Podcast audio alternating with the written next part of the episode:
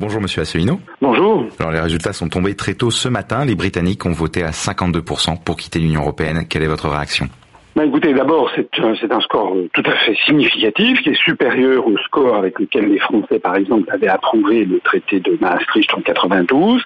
Donc, c'est pas un score euh, très, très aussi serré que certains l'avaient dit. Euh, deuxièmement, il y a eu une participation significative, supérieure à 70%, euh, ce qui est, il va falloir examiner dans le détail les, chiffres, mais il n'est pas du tout certain que ce que l'on a annoncé aux Britanniques, c'est-à-dire en gros, c'est c'était uniquement les, les, les, les, personnes âgées, euh, les, les ignares, les ignorants, les laissés pour compte qui voteraient euh, contre contre le maintien dans l'Union européenne et que alors que les jeunes et les gens dynamiques, etc., eux voudraient se maintenir dans l'Union européenne, c'est pas du tout vrai. C'est absolument faux. Il va falloir regarder ça d'un peu plus près. Mais il y a évidemment des, des millions de jeunes euh, de jeunes cadres, de, d'étudiants, de, de, jeunes chefs d'entreprise qui ont voté pour, euh, pour le Brexit. Euh, et puis alors la troisième, troisième conclusion aussi, elle est plus conjoncturelle, mais elle est quand même très importante, c'est que finalement la surprise générale que nous lisons aujourd'hui dans les, dans les médias, c'est cette surprise qui est surprenante. Parce que quiconque a regardé ce qui s'est passé au Royaume-Uni depuis maintenant plusieurs semaines et qui regardait les sondages à la loupe comme je le faisais, euh, savait bien que le Brexit était en tête dans quasiment tous les sondages depuis maintenant au moins 15 jours. D'ailleurs, mercredi, c'est-à-dire la veille du scrutin, avant-hier, euh, il y a eu deux sondages qui sont sortis et qui donnaient le Brexit à 52% justement, ce qui a eu lieu. Donc pourquoi est-ce que les gens ont-ils été aussi surpris? Eh bien parce que nous avons assisté au cours de la journée d'hier, euh, au cours de la journée du jeudi 23, cette journée historique, on a assisté à une véritable opération psychologique, une psyop, comme disaient les Américains, et qui, euh, alors on va dire que euh, je n'ai pas les preuves, bien sûr je n'ai pas les preuves, mais il est inimaginable d'avoir un sondage qui annonce l'inverse du résultat, 52% pour le maintien dans l'UE, euh, d'un seul coup. Ce sondage qui a été sorti par YouGov a été martelé à toute la population britannique pendant le déroulement même du référendum, ce qui n'est interdit dans d'autres pays comme en France, par exemple, où la publication de sondage n'est pas, pas autorisée pendant les 48 heures précédant l'élection.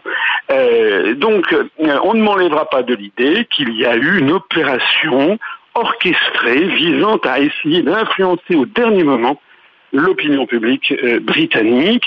Euh, ça a d'ailleurs été relayé par des par des par des Everest de la pensée comme Monsieur euh, comme Monsieur Bernard Henri Henri Lévy. Qui, qui a dès, dès le jeudi matin vers 11h a envoyé un message Twitter en se réjouissant que le que le Brexit soit battu, que c'était la défaite, je sais pas quoi, des nostalgies, des, xénophobes, des racistes, enfin le, sketch habituel. Euh, euh donc, euh, qui, euh, il y a eu une véritable mise en conditionnement de la de la population. Donc moi, je trouve personnellement euh, qu'il faudrait mener une enquête publique pour savoir d'où sort ce sondage YouGov qui a été martelé à la population, qui en étaient les commanditaires, qui avait payé. C'est ça qui est intéressant à savoir. Alors quelles vont être les conséquences économiques, notamment quelles conséquences le départ de la Grande-Bretagne va avoir sur les négociations du TTIP alors là, on entre, on entre vraiment dans des un schéma d'incertitude assez, assez extraordinaire. Euh, les conséquences il va y avoir des, il y a des conséquences à court terme. Alors on le voit, je vois la presse économique comme ça française qui pousse des cris d'orfraie. La bourse de Paris, au moment où nous parlons, perd 8 pour le, CAC 40 perd 8%. Donc euh, c'est le vendredi noir des bourses, etc., etc. La livre s'effondre. Voilà, la panique sur les marchés. Bon, très bien il y a, euh, c'est normal qu'il y ait un moment de, de, réaction vive, il y a très probablement des gens du style George Soros qui avaient annoncé que si les Britanniques votaient pour le Brexit, euh, il y aurait une attaque spéculative contre la Libre. Il parle, en, il parle en orfèvre, puisque c'était lui qui les avait déjà organisés. Donc il est possible qu'il y ait quelques éminentes personnes de l'oligarchie financière mondiale qui tient l'Occident, et ce qui maintenant est de notoriété publique, eh bien, il est possible qu'ils essaient de déstabiliser pendant quelques jours. Mais vous savez, il y a un principe fondamental en économie et dans la vie des affaires, c'est que eh ben, euh, les affaires reprennent. C'est-à-dire que très rapidement, au bout de 48 heures, 72 heures, les gens vont reprendre leurs esprits, ils vont s'apercevoir bah, que la, la tour de Londres est toujours là. La reine d'Angleterre, qui soit dit en passant, avait subtilement appelé les Britanniques à voter euh, pour le Brexit, euh, donc qui a pu jouer un rôle aussi dans ce dans ce résultat. Bah, la reine d'Angleterre elle est toujours là. Voilà le donc, si vous voulez, moi, je ne crois pas trop à la à une déstabilisation qui va durer des qui va durer des, des, des, années. Je pense, par exemple, aussi aux 34 chefs d'entreprise français qui ont cru bon. Euh, il y avait le président d'AXA, je crois, d'Air France, etc., qui ont, cru bon de faire une tribune pour dire ah, aux Britanniques, comme ça, une espèce de truc théâtral et, hautement ridicule, du style restez dans l'Union européenne, on vous aime, etc. Bon, ben maintenant, ils vont faire quoi? Ils vont faire quoi à Air France? Ils vont supprimer les vols Paris-Londres ben Non, ils vont maintenir les vols Paris-Londres. D'ailleurs, il y a des vols Paris-Londres aujourd'hui, vous pouvez prendre Air France, hein, ils disent non, le, Royaume-Uni n'a pas disparu dans l'espace non. Voilà, donc euh, ce qui est très très important, c'est que les jours, les semaines, les mois qui viennent vont permettre au public, au grand public, de constater que toutes les prophéties d'apocalypse qui avaient été annoncées, eh bien, ne se réalisent pas que la vie continue.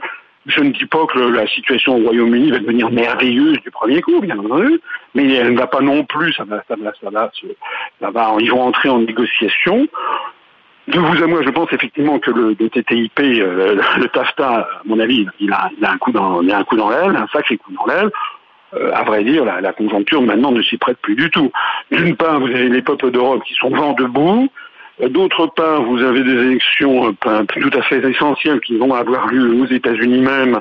Euh, et d'ailleurs, je n'exclus pas qu'il y ait une surprise en novembre dernier et que la favorite de l'oligarchie, Mme Clinton, soit battue euh, comme et que ce soit Donald Trump qui soit élu. On ne sait pas hein, finalement. Ça serait d'ailleurs une espèce de réplique de ce vote du Brexit, c'est-à-dire que ce qui est en train de se passer dans les peuples d'Occident, c'est d'un seul coup la révolte des peuples la révolte des gens qui en ont marre qu'on leur ait volé la démocratie au profit d'une petite caste de, d'hyper profisteurs, d'hyper privilégiés qui, se sont appropriés les, les, manettes. Voilà. Alors, euh, euh, bon, je crois que, en fait, ce qui va surtout être très important, ça va être les conséquences politiques et les conséquences sur l'avenir même de l'Union européenne qui vont découler de cette affaire. Alors justement, est-ce qu'on va vers un Frexit? On va en tout cas vers une remise en cause euh, croissante de l'Union européenne. Moi, je pense qu'il va y avoir un effet domino. D'ailleurs, tout le monde, ils sont tous là à dire non, non, il faut surtout pas qu'il y ait d'effet domino. J'ai vu qu'il y a une réunion assez hallucinante qui va avoir lieu, là, en toute catastrophe, des six ministres des Affaires étrangères des six pays de la CE d'origine c'est-à-dire le luxembourgeois, euh, le néerlandais, l'allemand, le français Jean-Marc Ayrault, euh, qui va être bien égaré là-dedans, parce que je crois qu'il ne connaît à peu près rien sur rien en matière de politique étrangère, et puis l'italien, euh, voilà, donc il se retrouve comme au temps du traité de Rome, qu'est-ce que ça veut dire? C'est très sympathique. Vous imaginez, par exemple, les Espagnols, les Portugais, les Polonais, les Danois, les Irlandais. Vous imaginez comment ils doivent apprécier ce genre de réunion du style, attendez, nous, on se réunit entre nous, nous, on est les gens sérieux, qu'est-ce que ça veut dire? C'est-à-dire, c'est la, pire des choses qu'ils sont en train de faire. Alors, vous voyez bien les réactions. Les réactions, c'est maintenant, il faut refonder l'Europe. Mais refonder l'Europe, on nous le dit à chaque fois. Je rappelle que lorsque les Français ont voté oui au traité de Maastricht en 1992, d'ailleurs sur le fil du rasoir, et d'ailleurs parce que Jacques Chirac, qui normalement aurait dû appeler à voter non, avait appelé à voter oui en trahissant ainsi des idéaux du gaullisme, et puis Arlette Laguillet avait appelé à l'abstention. Il faut jamais oublier que lutte ouvrière représentait 5% des voix à l'époque.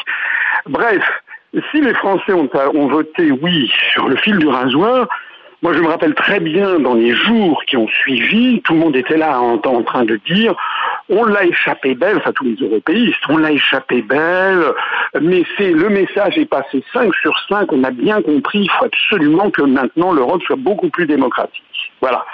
Et puis qu'est-ce qui s'est passé? Il s'est rien passé du tout. Et puis en 2005, lorsqu'il y a eu le, le, référendum sur la Constitution européenne, cette fois-ci le nom l'a emporté à 55%, eh bien, même chose. Aussitôt le soir même, les gens qui ont dit oui, oui, le message a parfaitement été compris, c'est tragique, il faut absolument que l'Europe euh, soit beaucoup plus démocratique, etc., etc. Puis qu'est-ce qui s'est passé? Ben, Rien. Ce qui s'est passé, c'est que grâce à M. Sarkozy, on, M. Sarkozy a fait une forfaiture morale en faisant adopter le traité de la, Constitution européenne qui avait été rejetée par les Français, en la faisant adopter par le Congrès dans le des Français sous le nom de traité de Lisbonne, en changeant deux trois mots. Voilà ce qui s'est passé. D'ailleurs, aujourd'hui même, chez M. Bourdin sur RMC, Bruno Le Maire, qui paraît-il est la génération montante des, Républicains, a, dit à, Bourdin, aux journalistes, ben, qu'il euh, avait eu tort de, ratifier le traité de Lisbonne. Qu'est-ce que c'est que ces gens qui prétendent à la magistrature suprême comme Bruno Le Maire qui osent dire maintenant, quelques années après, qu'ils ont eu tort, ils se prétendent gaullistes Mais qu'est-ce que c'est que ça? Quelle est la vision qu'ils ont du monde? En réalité, il ne peut pas y avoir d'Europe démocratique. C'est impossible, parce qu'une démocratie, ça vient du grec demos, kratos, kratos, le pouvoir, demos du peuple. On ne peut avoir une démocratie qu'à la condition qu'il y ait un peuple.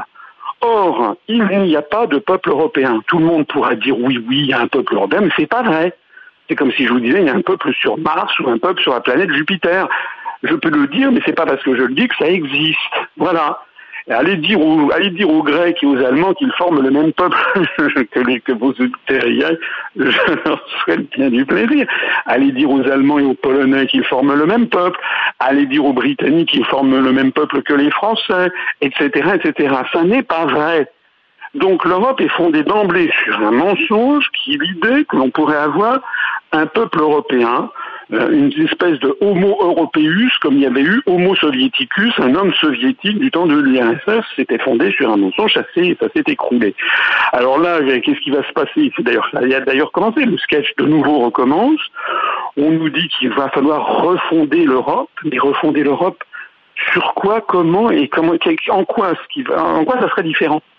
En quoi les intérêts nationaux des 27 États puisque le Royaume-Uni n'en fera plus partie, en quoi les, intérêts nationaux divergents des 27 États, le fait qu'il y ait 27 peuples différents, en quoi ça va permettre d'avoir une structure qui fonctionne mieux?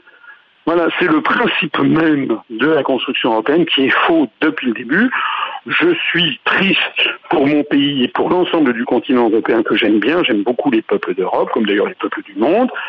Je suis triste, mais je suis quand même satisfait d'assister à l'effondrement de cette URSS de l'Ouest, euh, qui est, je l'avais dit d'ailleurs depuis longtemps, c'est une espèce de réplique euh, sismique, hein, comme on dit en termes de tremblement de terre, de l'effondrement du camp socialiste en 89-91. Il faut jamais oublier que l'Europe a été partagée aux conférences de Téhéran, de Yalta et de Potsdam, entre Roosevelt pour les deux premières conférences et Truman à la dernière côté américain et Staline côté soviétique et que les deux, deux grandes superpuissances sorties victorieuses de la Seconde Guerre mondiale se sont partagées l'Europe.